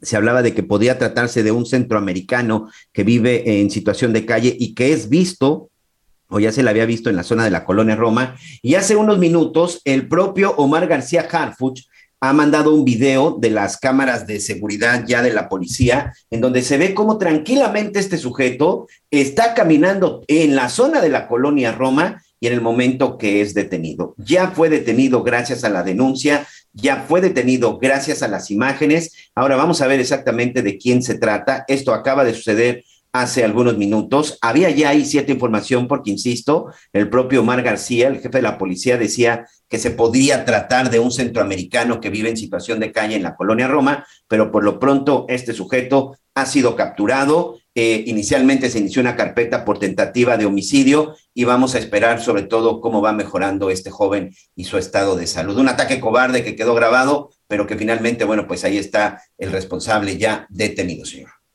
Eh, este jovencito, pues lo están atendiendo en un hospital, un hospital privado de la ciudad eh, de México. Estaremos también atentos a, la recuperación, esperemos que su recuperación sea, sea rápida. Y la otra cosa, pues vamos a ver qué hacen con este sujeto. Vamos a ver qué, qué hacen con, con, con, este, independientemente de si es mexicano, es hondureño, es guatemalteco, independientemente de todo eso, que cada vez son más los eh, migrantes de diferentes nacionalidades que están pidiendo limosna en las calles de la Ciudad de México. Cada vez nos vamos llenando de más eh, indigentes de diferentes nacionalidades que se quedan en la Ciudad de México, ¿no? Que, que, en esta crisis migratoria que tanto preocupa también allá en los Estados Unidos. Pero independientemente de eso, Veremos cuál es la sanción, cuál es el castigo. No vaya a pasar como con el eh, policía de la Guardia Nacional, que ya lo dejaron en libertad y que pues ahora resulta que están investigando a otro, ¿no? Que detuvieron al que no era, cosa rarísima, cosa rarísima. ya, se, ¿eh? comprobó que el primero no fue quien disparó el arma que mató al joven y lesionó a... Bueno, ¿y quién lo entregó? ¿Y quién lo entregó? ¿Quién dijo es este? Porque no fue solito. ¿Los mandos? No fue solito el de la Guardia Nacional a decir yo soy el que maté al estudiante. Alguien lo entregó. ¿No es así? Sí, eh, al final recordemos que la propia Guardia Nacional en un comunicado decía que ya habían puesto a disposición de las autoridades al elemento de la Guardia Nacional. Eso es lo que habían puesto, pero pues sí se equivocaron porque fue otro elemento de la Guardia Nacional y ese sí se quedó detenido por homicidio calificado y tentativa de tentativa de homicidio, señor. Bueno, pues ya estaremos retomando con nuestros compañeros corresponsales.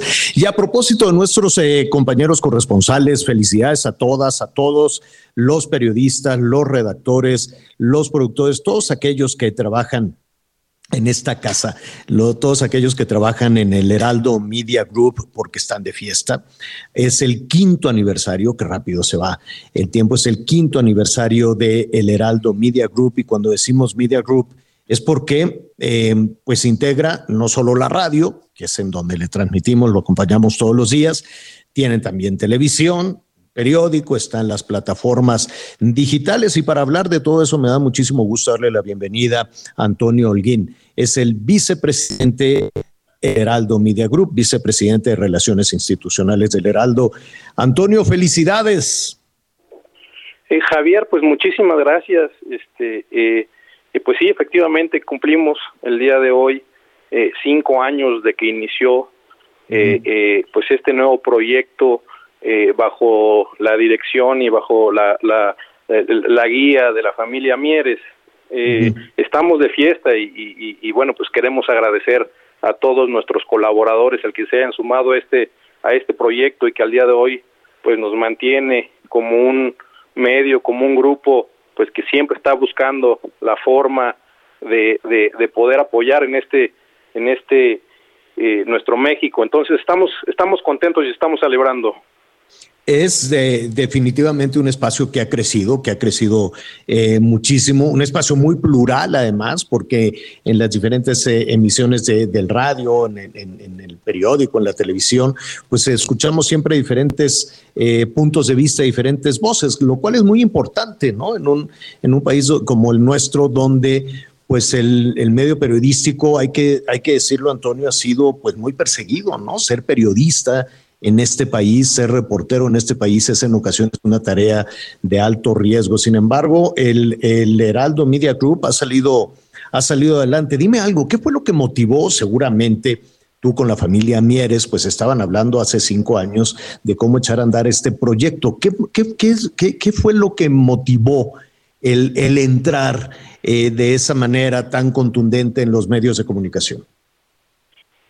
Básicamente, eh, eh, lo que motivó es que Ángel Mieres y, Cristina, eh, como, como, pues, como las cabezas del grupo, eh, pues siempre habían tenido la, la idea y la ilusión de poder eh, eh, incursionar en este en esta parte de medios. Ellos siempre estuvieron plenamente convencidos de que pues, en todo Estado democrático la libertad de expresión, el derecho a la información, pues serían puntos pilares en el país para poder avanzar y poder generar este, nuevas sinergias y pluralidades en, en, en, en, este estado. Entonces ellos eh, eh, a raíz de eso pues empezaron y, y, y, junto también con el liderazgo de, de Franco Carreño eh, empezaron y, y, empezaron a idear todo esto y, juntos hemos podido pues abonar y, y, ganarnos la confianza de muchos este de muchos auditorios y, y, pues se los agradecemos también y creemos que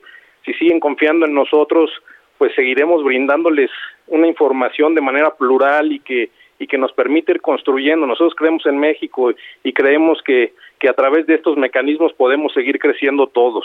Seguramente, seguramente eh, así será. Y bueno, pues estamos hablando de cinco años, los, los primeros cinco años del Heraldo Media Group, y, tienes toda la razón, ¿no? Felicitamos a Ángel, a Cristina, a Franco, a, eh, pues a todos, francamente, Adrián, Adrián Laris, a ti, desde luego, Antonio, este, felicidades. Y, la, y, ahora, ¿qué viene? ¿Qué, qué, qué sigue eh, después de este quinto aniversario? Seguir trabajando, seguir construyendo. Creemos que todavía hay muchos espacios que, que podemos eh, empezar a construir a los, y, y, muchos mercados a los cuales podemos llegar. Al día de hoy estamos tratando de, de entrar al sur de Estados Unidos y España. Y así que creo que estamos eh, buscando eh, eh, juntar nuestros esfuerzos para, para empezar a, lograr a consolidarnos allá. creo que al día de hoy en las plataformas digitales tenemos una, una potencia ya de, de, un nivel importante que nos permiten pues seguir comunicando y seguir informando a todas las personas. Yo creo que básicamente ahorita nuestros esfuerzos serán en, en seguir consolidando todas las plata, toda la plataforma, sea eh, eh, el impreso, sea el radio, sea la televisión o sea el digital, aquí en México y en otros mercados que estamos este, empezando a ver y que creemos pues también tienen mucho potencial, inclusive para poder dar a conocer todo lo que México tiene y todo aquello que pues que es digno de, de resaltarse. Para allá estamos enfocándonos y, y, también estamos eh, eh, muy muy atentos del tema de, de eh, de los periodistas y la libertad de expresión. Hoy en el marco de, de este aniversario estaremos celebrando un convenio con la UNAM, ¿no? Específicamente para poder ayudar a todos nuestros colaboradores cuando tengan o se vean eh, eh, sometidos ante cualquier posible presión. creemos que, que, tenemos que estar de la mano de, de, de, todos, no, no nada más nuestros colaboradores, sino todo, las, todo el gremio, el día de hoy tenemos este, en el marco de nuestro aniversario, tenemos esta firma que nosotros consideramos es muy importante y que nos permitirá eh, conocer y difundir los mecanismos que existen.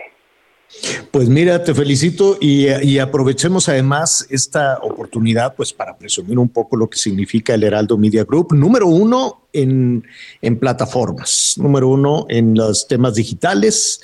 Hay 80 editorialistas reconocidos, columnistas, articulistas, y mira, la cobertura nacional con 70 corresponsales, así es que eh, la verdad da, muchísimo gusto sumarse a esta felicitación. Son los primeros cinco años, Antonio, que estoy seguro que vienen más y más exitosos todavía. Por lo pronto, un abrazo y por tu conducto. Pues eh, felicidades a todos, a todos, a todos quienes han hecho posible precisamente este primer, eh, bueno, este quinto aniversario, em, que seguramente lo van a festejar a todo dar. ¿Va a haber baile o cómo va a estar la cosa? No, sí, sencillamente va a haber un pequeño festejo para agradecer a nuestros colaboradores. Qué bueno. Te agradezco a ti, pues, este, por tu conducto, un abrazo para todos y felicidades. Fuerte abrazo, les agradecemos. Al contrario, es Antonio Holguín Acosta, vicepresidente de Relaciones Institucionales del Heraldo Media Group. Felicidades. Y bueno, pues ya lo decías, Miguel, esta celebración del Heraldo, este quinto aniversario, pues se va eh, sumando eh, eh, Colima, que ya, que ya de por sí de este, recibíamos muchísima, muchísima retroalimentación de nuestros amigos allá en Colima, preocupados, sí, muy preocupados porque el tema de la inseguridad que se les prometió después de los procesos electorales y que alzaban la mano ahí todos los candidatos y decían, sí, este, yo sé cómo voy a lograr todo esto, pues no, no se han visto resultados que garanticen la seguridad de los habitantes de Colima, como tampoco se ha logrado en Michoacán, donde siguen los acontecimientos, como tampoco se han, eh, eh, ni en Michoacán, ni en Guerrero. Veíamos esta balacera y reportábamos y veíamos desde luego esta balacera también en Jalisco, reportada también por los ciudadanos que quieren ir a la plaza y de pronto pues es una balacera. Simplemente este fin de semana fue terrible, Miguel. Sí, este fin de semana ya lo comentábamos, Javier, eh, pues el segundo de, uno de los segundos días más violentos en la administración. Fíjate que el 4 de julio, domingo 4 de julio del 2021, hasta el momento es el día donde se ha tenido el mayor registro de ejecuciones y el mayor registro de asesinatos, 115, pero pues este fin de semana no estuvimos tan lejos, ¿eh? Este domingo se registraron 112 ejecuciones. El Estado de México, Michoacán y Guanajuato, básicamente entre estos tres estados se concentró entre el 30 y 40% de los homicidios. Una cifra lamentable, una cifra en donde pues queda claro que la violencia sigue siendo extrema y en donde continúan las ejecuciones masivas. En un lugar fueron cuatro, en otro lugar fueron cinco, en otro lugar fueron siete. Es decir, continúan estas ejecuciones masivas y pues parece que no hay absolutamente nadie que pueda contenerlo, señor. No, y, además de eso faltan, eh, digo, es terrible desde luego eh, esa cifra de homicidios, terrible de este, de este fin de semana. Falta también toda esta cifra oscura, opaca, de gente que este fin de semana fue asaltado, fueron agredidos, lo que, lo que se vivió ahí en la colonia Roma, en esta terraza de la colonia Roma, que fueron extorsionados, y, o que les robaron el ingreso del día, o lo que sucedió también con estos franceses golpeando a esta compañera periodista en este negocio. No, no, no he entendido muy bien qué es eso que hay en Puebla, Valquírico, no sé si es un restaurante, no sé qué sea, pero pues también es una comunidad, es, está en, la zona de Tlaxcala. Ah. Eh, empezó como un residencial. Haz de cuenta que tú entras, Javier, a una zona como si se tratara de una, eh, una colonia o una zona tipo medieval eh, europea, yo la conozco, es muy bonita, empezó como una, empezó como un proyecto residencial, pero bueno, después se convirtió en toda una, en toda una atracción turística, en donde en efecto te puedes ir a tomar la cerveza, te puedes ir a tomar una copa, puedes ir a comer, caminar, es un lugar muy bonito, pero que en donde sí también, pues hay la fiesta, todo lo que da, que por cierto, un lugar en donde no puede entrar la policía porque, insisto, ah. es una propiedad privada y tiene su propia seguridad, señor. Pues no hubo, no hubo mucha seguridad con esta, esta agresión, que por cierto la embajada francesa dice, pues sí son ciudadanos franceses, pero no trabajan aquí, no tienen, no tienen nada que ver con esto. Ya, ya, lo, ya lo retomaremos en un, en un momentito más para ver qué lo que sucedió, pero hubo agresiones ahí. Como las hubo, Mencionábamos también que bueno que ya detuvieron a, a este sujeto que agredió con una piedra de una manera, este, de una manera brutal. Entonces, todo abona, es, todo nos llena de incertidumbre, nos llena de miedo. La gran mayoría de los mexicanos, independientemente de irnos a los extremos de de Zacatecas, de Fresnillo de, o de diferentes municipios del Estado de México, pero la gran mayoría, yo me atrevería a decir que siete de cada diez viven con miedo en la localidad a la que pertenecen. Francisco Rivas es director general del Observatorio Nacional Ciudadano y como siempre nos da muchísimo gusto que nos acompañe para entender en dónde estamos y qué podemos hacer. ¿Cómo estás, Francisco? Buenas tardes. ¿Qué tal, Javier? Como siempre, un gusto saludarte, saludar a tu auditorio y a Miguel. Oye, este, ¿qué día, ¿qué día el de ayer con 112 homicidios en un solo día? Efectivamente, pues esta es la demostración que hemos venido tú y yo y aquí en este espacio platicando, pero pues parece ser que nada más nosotros nos damos cuenta del país en el que vivimos, que es precisamente el hecho de que la violencia no se encuentra contenida. No importa cuántas veces el presidente, la secretaria intenten eh, falsear números, porque no hay otra forma de decirlo al respecto de los informes que mes a mes dan, la verdad es que las cosas están terribles. Eh, yo recuerdo hace unos días, precisamente cuando la secretaria y el presidente volvían a presentar los datos del secretariado, nos hablaban de unos datos eh, que el, número tal vez puede ser de alguna manera, o el dato que están presentando por escrito es cierto, la forma en la que lo presentan es falso. Por ejemplo, nos hablaban del tema de la disminución del feminicidio en un 34%, cuando andamos por arriba del 18% de aumento respecto al sexenio pasado. Y ese dato se suma a muchos otros datos eh, que son absolutamente eh, mal presentados. Vamos a pensar el tema, la secretaria presumía que en materia de secuestro vamos muy bien. No solo no vamos bien, vamos bastante mal. De hecho, eh, tenemos un aumento sustancial en las privaciones ilegales de la libertad, aunque en los registros de secuestro, porque hay dos, dos registros hay uno es secuestros y otro es privaciones ilegales de la libertad, aparece que los secuestros, el número de secuestros va a la baja, pero cuando volteas a ver el número de víctimas, este va a la alza por un 17%. Entonces, eh, puede también ahí que estén ocurriendo menos casos de secuestro, pero secuestran a más personas. Entonces, pues tampoco es nada que presumir. Y estos 112 homicidios en un solo día, y eso sin considerando que es un número preventivo, o sea, pudieron haber sido más. Este, pues no, no solo están en el contexto de una violencia generalizada, donde un aumento de la extorsión, tenemos por lo menos 500 municipios del país perdidos en términos de extorsión, es decir, controlados por la delincuencia, los mercados lícitos controlados por la delincuencia organizada.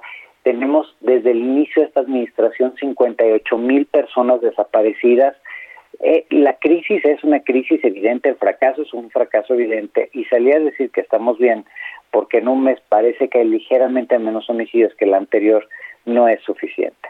Mm.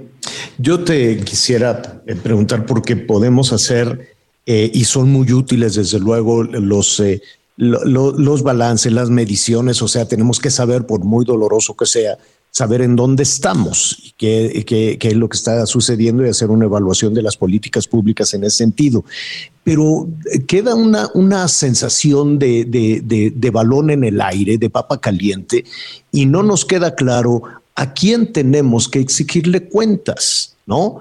¿A quién? ¿Al policía de la esquina? ¿A la presidenta o presidente municipal? ¿A la policía municipal? ¿A la Guardia Nacional? ¿Al ejército? Ahora que se ha militarizado este, muchísimas, muchísimas otras actividades, al gobernador. Es decir, se diluye, son tantos los personajes a los cuales uno voltea a ver, Francisco, que, que ya no se sabe ni ellos mismos quién tiene la responsabilidad de que esto funcione.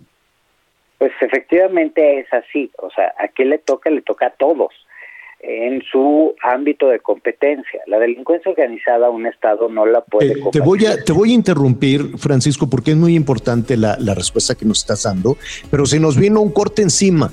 ¿Nos permites un, uno, unos segunditos, un minutito Encantado. y regresamos contigo? Encantado. Gracias.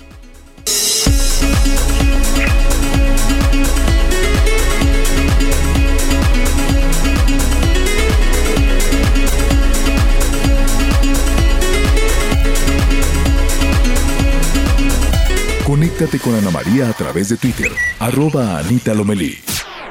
Sigue con nosotros. Volvemos con más noticias. Antes que los demás. Heraldo Radio.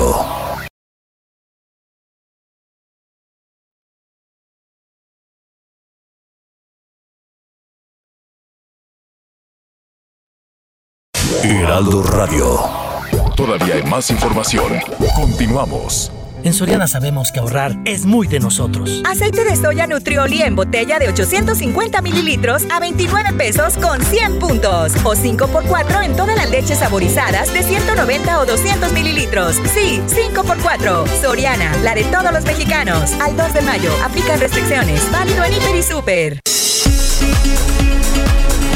Estamos eh, platicando con Francisco Rivas, director general del Observatorio Nacional Ciudadano, y nos quedamos en una parte fundamental.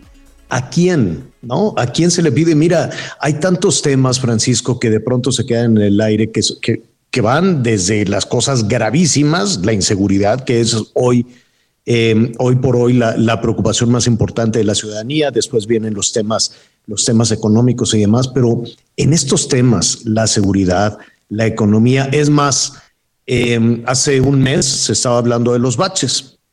Yo creo que el presidente, uno de los recorridos, iba de un bache tras otro. Y entonces dijo, reclamen, reclamen para que arreglen los baches. Entonces todos nos quedamos, ah, pues está bien, ¿a quién le voy a reclamar? ¿no?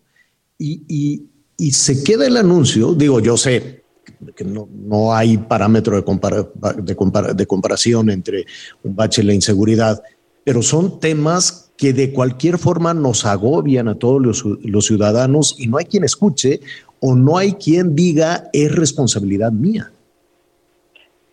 efectivamente no hay quien levante la mano y asuma lo que le toca y lo más lamentable es precisamente que lo que les interesa a los políticos es la politiquería, es decir, sí prometer cosas, sí decir esta vez lo vamos a hacer bien, pero al final pues es concentrarse en las cosas que son redituables en términos políticos y la seguridad es uno de, de esos temas en donde si una autoridad lo hace bien, tiene un retorno negativo si una autoridad lo hace mal, tiene el mismo retorno. Entonces, pues no tienes como ese elemento, ese, e, ese incentivo extra para hacer un muy buen trabajo, combatir a la delincuencia, generar condiciones de seguridad y este eh, y asumir las responsabilidades y también los retos que ello significa, porque para poder proveer seguridad necesitas algunas cosas. Primero es romper con los pactos que muchas veces son los que te llevaron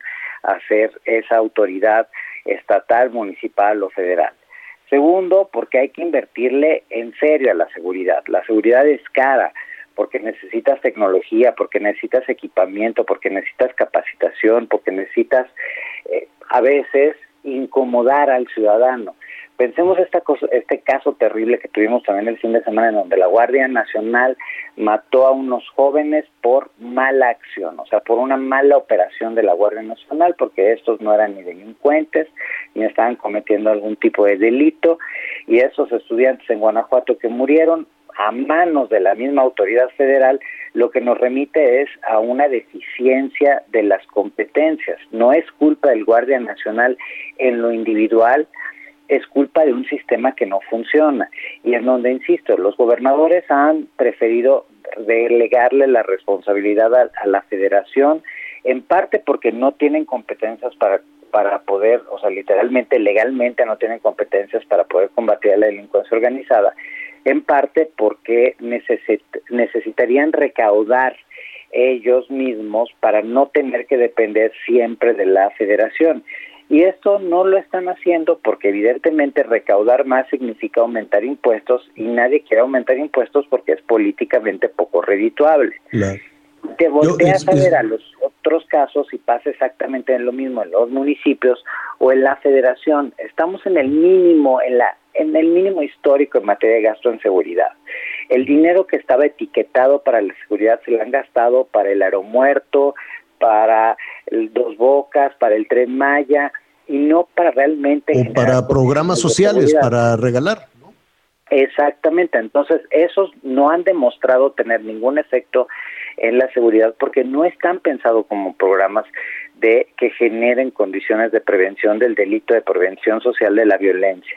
Por otro lado, insisto, no hay una estrategia, lo hemos discutido ampliamente. Los mismos guardias nacionales no saben qué hacer cuando hay una detención de un delincuente. Los estados que, los aquellos pocos que medio intentan hacer algo, se están amparando en una figura legal que es eh, el narcomenudeo, pero en realidad el narcomenudeo pues no te da luego para detener a esos delincuentes, frenar esas bandas. Entonces nos estamos yendo por casos individuales y no por el fenómeno delictivo. No tenemos, insisto, una visión de qué queremos de la seguridad de nuestro país y en medio, pues las violaciones a derechos humanos están peor que nunca. Entonces, sí estamos en el peor de los escenarios posibles porque ya no tenemos a la Policía Federal. La Guardia Nacional está lejos de ser la institución que los mexicanos necesitamos y pues la delincuencia sigue creciendo en nuestro país, cada vez controla más territorio y cada vez controla más negocios. Yo no sé qué, herencia le vamos a dejar al próximo gobierno, pero el que quiera ser presidente del próximo gobierno se va a encontrar, por un lado, más delincuencia que nunca y por el otro, menos recursos públicos para poder generar buenas condiciones de seguridad. Sí va a estar muy complicado. No, y además atendiendo esta, esta última parte, eh, falta ya nada para eh, que se elija gobernadora o gobernador en seis estados. Y yo no sé si, si estos, eh, estos candidatos tan emocionados que ahorita están en algún punto de sus estados haciendo campaña y que en este momento están diciendo que ellos sí saben cómo hacerlo y que tienen este, comunicación directa con Palacio Nacional y que, ¿no? o o, realmente harán en, privado una reflexión de en qué se están metiendo, porque en cuanto se les acabe la adrenalina, a mí me queda muy claro que cualquier concurso, pues eh, no, les da ahí un rush de adrenalina y yo soy el más fregón y yo por eso voy a ganar. Bueno, ya ganaste, ¿y ahora qué vas a hacer? Lo, lo, estamos viviendo con, lo decíamos con Zacatecas, con Michoacán, con Colima, con Sonora, con Sinaloa, con todos los estados que tuvieron ese, ese resultado en la elección intermedia y que, o le, o, a ver, unos, eh, un gobernador diciendo, pues encomiéndense a Dios, una gobernadora que tuvo, la de Guerrero, que tiene, a ver, déjeme decirle, es la semana más violenta de Acapulco, 46 muertos en menos de un mes en Acapulco. Y levantaron la mano, Francisco. Y lo estamos viendo en Colima, donde también levantaron la mano. Y hoy hay seis estados con todas las candidatas y candidatos, todos sin excepción, diciendo que sí saben cómo hacerlo, que ellos iban a acabar con el crimen. ¿Qué hacemos con eso? Pues mira, como recordarás, nosotros hemos llevado a cabo en las últimas elecciones, tanto en las de 2018 como las del año pasado, un ejercicio precisamente con los candidatos para entender qué planes y programas tienen en materia de seguridad y justicia. De hecho, pues nosotros los invitamos, les escribimos, los invitamos a que contesten y es un cuestionario que se responde en línea y pues que te pide no solo qué vas a hacer, sino cómo lo vas a hacer si vas a fortalecer tu policía local, pues bueno, ¿cómo la vas a fortalecer? ¿A través de qué mecanismos? Porque tú lo estás diciendo, es bien fácil prometer, pero a ver, si no tienes recursos económicos, si no tienes eh, los elementos técnicos para poder incluso saber la diferencia entre una banda y un y un grupo local este y delincuencia organizada, o sea, pues evidentemente si alguien le vuelve si alguien le vuelve a echar la culpa a Calderón ya va a ser ridículo no y se la seguirán echando a él o a quien sea. El problema es que al final pues aunque fuera culpa de del gobernador porque si hay gobernadores que van a heredar este pues retos en materia de seguridad como todos los gobiernos de todo el mundo hereda ciertos problemas y ciertos beneficios. El tema es que luego pues si tú estás pidiendo que los ciudadanos voten por ti porque deben confiar en ti porque eres la persona adecuada, pues entonces sí aporte soluciones y no sea nada más excusas alrededor de quién era el culpable antes y qué y por qué no se hicieron las cosas. Ya sabemos que estaba mal, por eso votaron por ti, por eso hoy hay un cambio. Ahora, ¿qué te toca hacer a ti? Yo te puedo pues, decir en las pues últimas elecciones. En las últimas elecciones la mayor parte de candidatos no contestaron las preguntas porque no tenían que contestar. Son 287 preguntas que te van guiando a decir, a ver, voy a crear una nueva policía, perfecto, ¿con qué dinero? ¿De dónde va a salir? ¿Cuál es el modelo? ¿Quién los va a capacitar? ¿Cuántas horas de capacitación? Mira, y tal vez yo me atrevería a decir, Francisco, que no contestan porque no saben. No contestan porque no pueden, porque han estado metidos en, en, una vorágine narcisista de, de, que envuelve a toda la clase política, que no lo saben. Entonces, pueden acercarse a quien sí lo sabe, a quienes han hecho unos estudios blindados de, temas partidistas, como el que ha hecho el Observatorio Nacional Ciudadano. Ojalá, y, además vamos a insistir, en que no es únicamente crítica, es decirles, oye, ven, llevamos mucho tiempo investigando esto y te podemos ayudar, ¿no es así? Y lo hacemos gratis, porque no les cobramos un solo peso a ninguno. O sea, el que se acerque a nosotros independientemente del color político y nos pida una asesoría, se la vamos a dar porque lo que queremos es tú y yo poder vivir tranquilos, no es posible, o sea, una tontera, ayer ayer se metieron a robar a casa de mi papá, no tiene nada que le robaran, pero la sensación de inseguridad es, terrible. y estamos hablando de uno de los estados más seguros del país, que es Querétaro. Y en medio, como tú dices, hablas del tema de este de, de Michoacán, pues Michoacán se encuentra absolutamente rebasado y las condiciones son terribles en el Estado de México, en Hidalgo, en Puebla, hay municipios como Guerrero, donde Veracruz, donde los empresarios no pueden vender producto porque solo le pueden comprar a determinado cártel el pollo, el huevo, la leche, el limón. ¿Qué, te parece, Francisco? Se nos vino el tiempo encima, pero ¿qué te parece si vamos revisando los estados que van a tener elecciones y a qué se van a, a qué se van a, enfrentar? Por lo pronto, Francisco, le enviamos un, un abrazo a tus papás. ¿Están bien? Sí, afortunadamente es un robo sin violencia, no estaban, como te digo, no había nada que robar. Es un robo. es la destrucción de todo lo que, de, tu sensación de seguridad, ¿no? Pero es un robo y, habrá que ver desde luego qué, qué, qué sucede con, con, la denuncia. Francisco, te agradecemos mucho y continuamos esta conversación. ¿Qué te parece? Te mando un abrazo muy fuerte, a ti también Miguel y un saludo a todo el auditorio y en el observatorio estamos a sus órdenes. Muy buenas tardes. Gracias, es Francisco Rivas, el director del Observatorio Nacional Ciudadano. Tenemos más información. Este domingo en horas de la tarde arribó la caravana de padres y madres migrantes en busca de sus hijos desaparecidos en el municipio de Ciudad Hidalgo. El contingente se dirigió a Tapachula para realizar una marcha pacífica y exponer que vienen desde El Salvador, Honduras y Guatemala para buscar a sus seres queridos que desaparecieron en territorio mexicano. Después, a primera hora de este lunes, el grupo viajó a la capital chiapaneca Tuxtla Gutiérrez para colocar una ofrenda floral en el punto donde un tráiler se accidentó y provocó la muerte de 56 migrantes en diciembre de 2021. El contingente de padres y madres que buscan a sus hijos desaparecidos viajará también a Tabasco, Veracruz y finalmente la Ciudad de México para concluir así las jornadas de búsqueda el próximo 10 de mayo y retornar a Centroamérica. José Torres Cancino, corresponsal en Chiapas.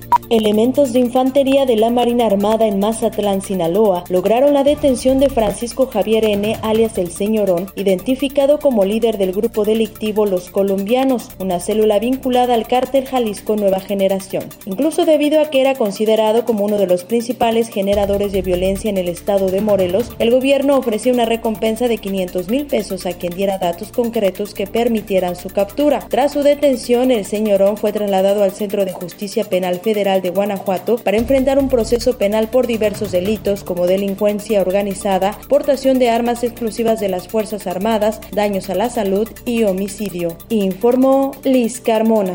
En Guanajuato, este domingo se desarrolló una audiencia de imputación de un segundo elemento de la Guardia Nacional, acusado de disparar y quitar la vida a Ángel Yael, el estudiante de la Universidad de Guanajuato que murió el pasado 27 de abril. Por casi seis horas, en el Centro de Justicia Federal en la capital del estado, se desarrolló la audiencia en la que compareció el elemento de la Marina Armada de México asignado a la Guardia Nacional, quien presuntamente disparó contra los estudiantes de la Facultad de Agronomía. El mismo juez, Efraín Frausto Pérez, que liberó a Iván, el primer elemento detenido, fue quien expidió la orden de aprehensión contra el agente federal. En esta primera audiencia solo se presentaron los argumentos de la parte acusadora. Al cumplimentarse el plazo respectivo, se escuchará la versión del joven marino de apenas 22 años de edad, quien al día de hoy se reservó su derecho de emitir una declaración. Este es el reporte desde el estado de Guanajuato.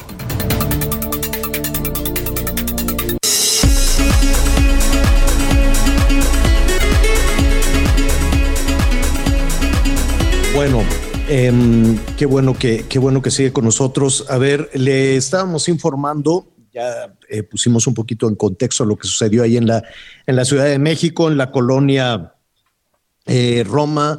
Eh, Miguel, donde pues estaba una familia comiendo ahí en un restaurante con un fulano con una piedra y lesionó terriblemente a, pues,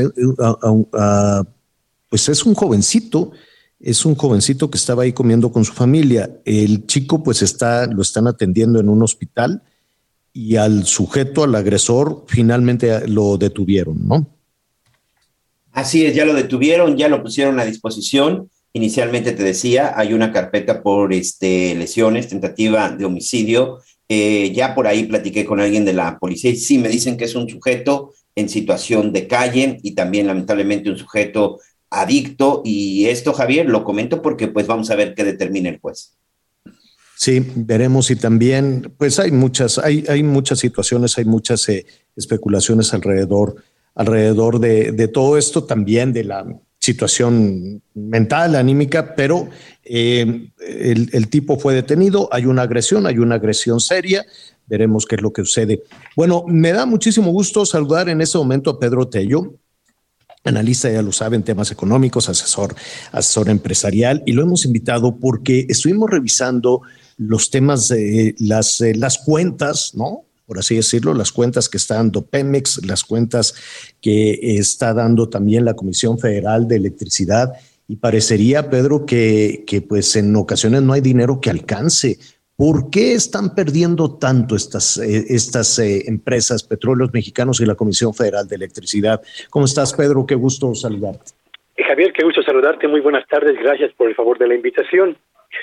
Vamos a ver, Petróleos Mexicanos y la Comisión Federal de Electricidad son dos empresas muy importantes, prioritarias para el gobierno federal, pero también para el país, no solamente por la función que cumplen en la economía mexicana, abastecimiento de energía eléctrica en el caso de CFE y petróleo, divisas y petroquímicos en el caso de Pemex, sino además porque de sus resultados contables, de que registren utilidades o pérdidas, dependerá el daño o el beneficio que le generen a la nación mexicana.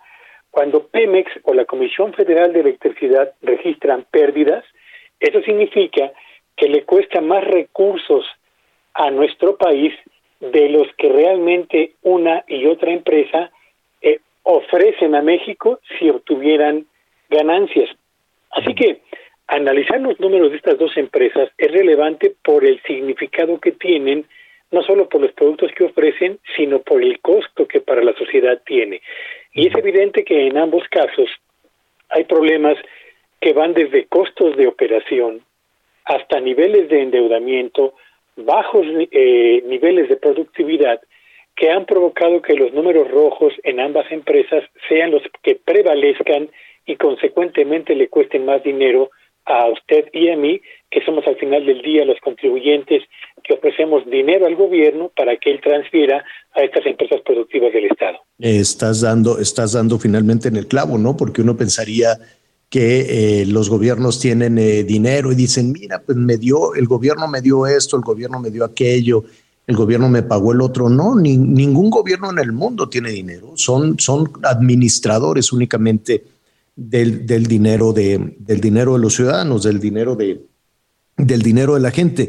Pero para entender un poquito más de lo que nos estás hablando, Pedro, podemos ponerle cifras, podríamos ponerle números, porque, eh, por ejemplo, Pemex presentó, y, y, lo hicieron con mucho entusiasmo, decir, oigan, pues tuvimos utilidades, tuvimos utilidades por 122 mil millones de pesos en el primer trimestre de este año. Y eso parecería una buena noticia si eh, no hubiese unas pérdidas enormes el año pasado, ¿así es? En efecto, en el año 2021, Pemex registró pérdidas por 224.363 millones de pesos, de modo que la utilidad que reportaron para el primer trimestre de este año, en números redondos en 122.500 millones eh, de pesos, no permiten cubrir la totalidad de las pérdidas del año anterior y habría que señalar, Javier Auditorio, que las utilidades que se registraron en los primeros tres meses de este año no tienen que ver, y quiero ser muy preciso a este, a este respecto, no tienen que ver con que Pemex sea una empresa en sí misma más rentable que hace un año, o que sea más eficiente o que esté menos endeudada. No, tienen que ver fundamentalmente con el hecho de que el precio de cada barril de petróleo que vende al exterior se ha incrementado considerablemente al pasar de 55 dólares el barril en el primer trimestre del año anterior a casi 89 dólares por barril en el primer trimestre de este año.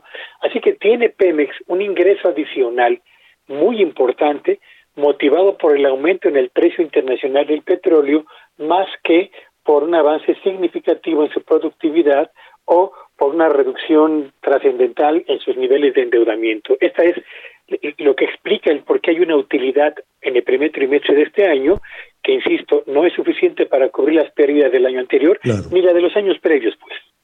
Yo te, yo te preguntaría, te robo un minuto más, eh, Pedro, las empresas públicas, las empresas del Estado, las empresas de gobierno, tienen que ser, tendrían que, que tener utilidades o eso es algo que le debemos de dejar a la iniciativa privada. Es decir, el Estado tendría que tener este pensamiento empresarial y de ser eficiente y de tener utilidades o su naturaleza es otra. Fíjate que es una pregunta muy interesante porque nos remite a cuál es la función de una empresa pública. Y yo diría, Javier, sin temor a equivocarme, que la función principal de una empresa pública tendría que ser en el menor, en el peor de los escenarios, mejor aún, en el peor de los escenarios salir tablas, es decir, no registrar pérdidas, pero tampoco registrar ganancias, que no le cueste un solo peso a la sociedad o a los contribuyentes mexicanos y que los servicios que ofrezca, sean estos de la naturaleza que sean, sean servicios de calidad, de bajo costo, oportunos y sin interrupciones. Si se cumpliera este objetivo, cero pérdidas, pero muy buena calidad en los servicios que ofrece, te diría que estaríamos en un mundo bastante acertado. Y el mejor de los escenarios es tener empresas públicas o empresas del Estado que sean rentables para que le generen ingresos al gobierno que pueda utilizar para dar cobertura a sus programas de apoyo social o de combate a la pobreza. Pero ni uno ni otro caso se presentan todavía en el México de hoy de manera consistente, Javier. Pedro, Pedro Tello, te agradecemos como siempre que, que nos ayudes a entender lo que está sucediendo. Danos tus redes sociales, por favor. Con todo gusto, síganme en Twitter en arroba Petello Villagrán y que tengan un espléndido inicio de semana. Y gracias por esta oportunidad de diálogo, Javier. Al contrario, Pedro, un abrazo.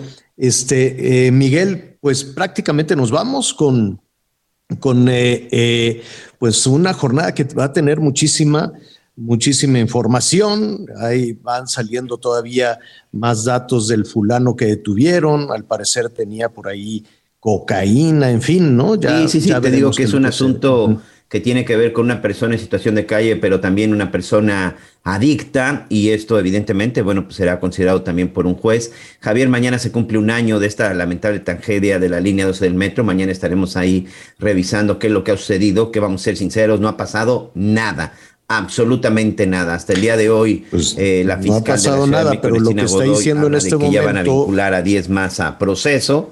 Me sorprende esas declaraciones de que para ellos no era importante meter a alguien a la cárcel, sino este, la, la, pues las otras cuestiones, por supuesto que lo de las víctimas y lo de Nuevo León, Javier, también ya mañana vamos a estar revisando detalle. Hoy hubo una conferencia por parte de la Fiscalía de Nuevo León y perdón por la, por la forma en la que voy a expresar, pero pues una deficiente, una pésima investigación por parte de la Fiscalía de Nuevo León. Hoy mismo reconocen que las cuatro veces que estuvieron en el Motel Castilla, resulta que a ninguno de sus investigadores, si se pueden llamar investigadores, hoy dicen que pues a nadie se le ocurrió en algún momento revisar la cisterna, revisar las cisternas, Javier. Y también, bueno, pues aseguraron cinco vehículos que estuvieron en el lugar o que llegaron en el momento que se dio la desaparición y también por ahí se está buscando a un sujeto que aparece también en uno de los videos. Creo que no están saliendo todos los videos y creo que alguien no nos está diciendo realmente lo que sucedió, señor. Pero allí estaremos en ese tema, desde luego, para informarle. Ya nos vamos. Gracias, Miguel.